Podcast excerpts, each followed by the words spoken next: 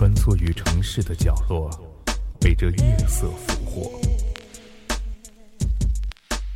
听，我们的故事，夜成都。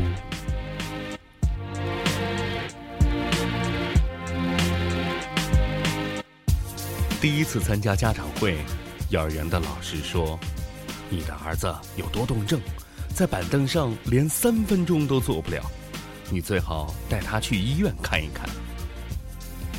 回家的路上，儿子问他：“老师都说了些什么？”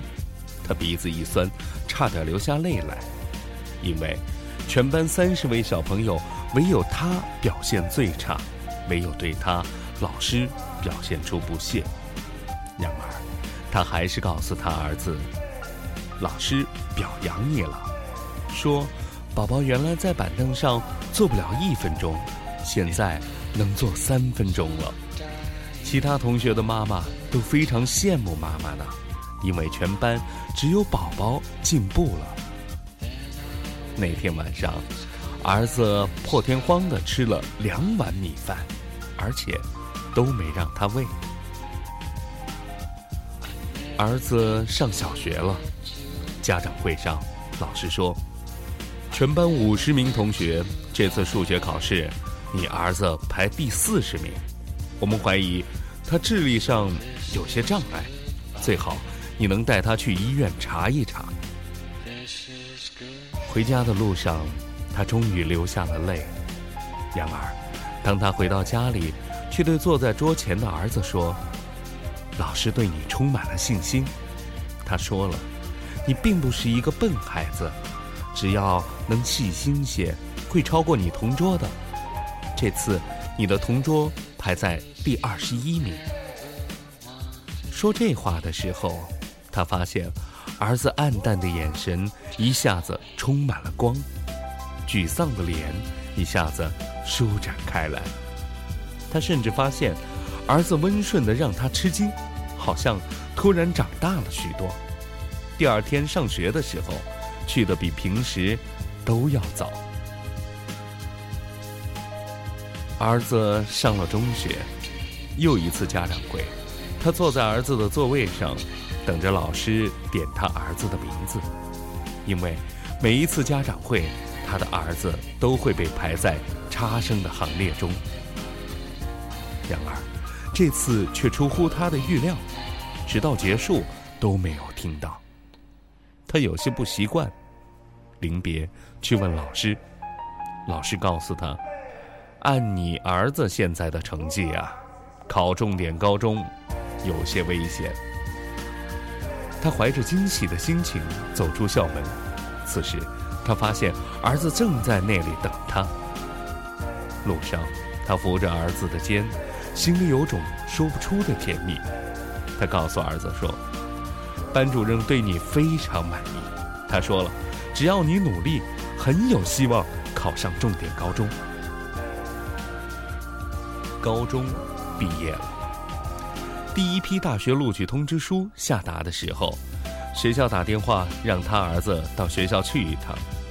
他有一种预感，儿子被清华录取了，因为在报考的时候，他给儿子说过，他相信他能够考上这所学校。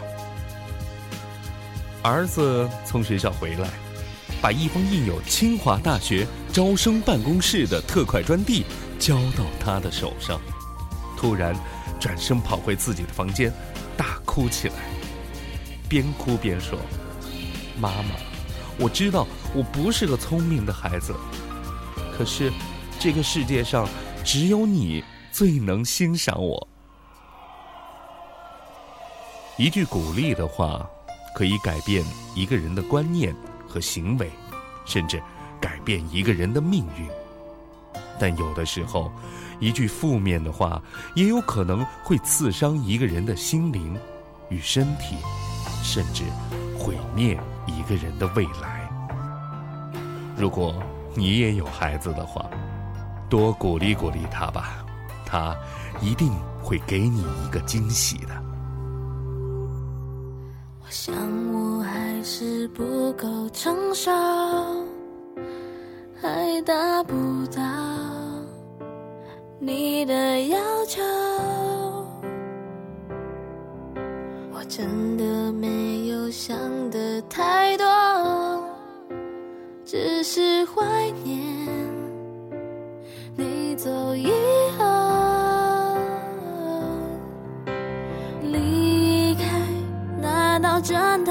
解脱。难道真的要时过境迁了以后才懂？倔强说不痛假装什么伤都没有倔强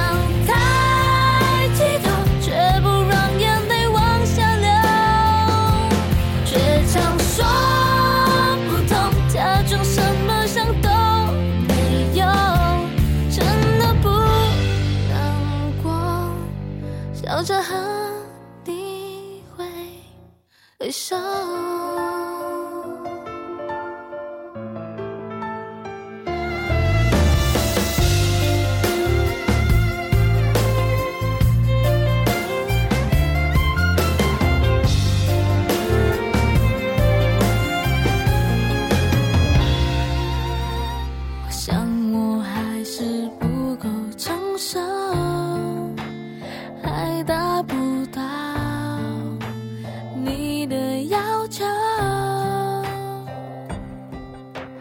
真的没有想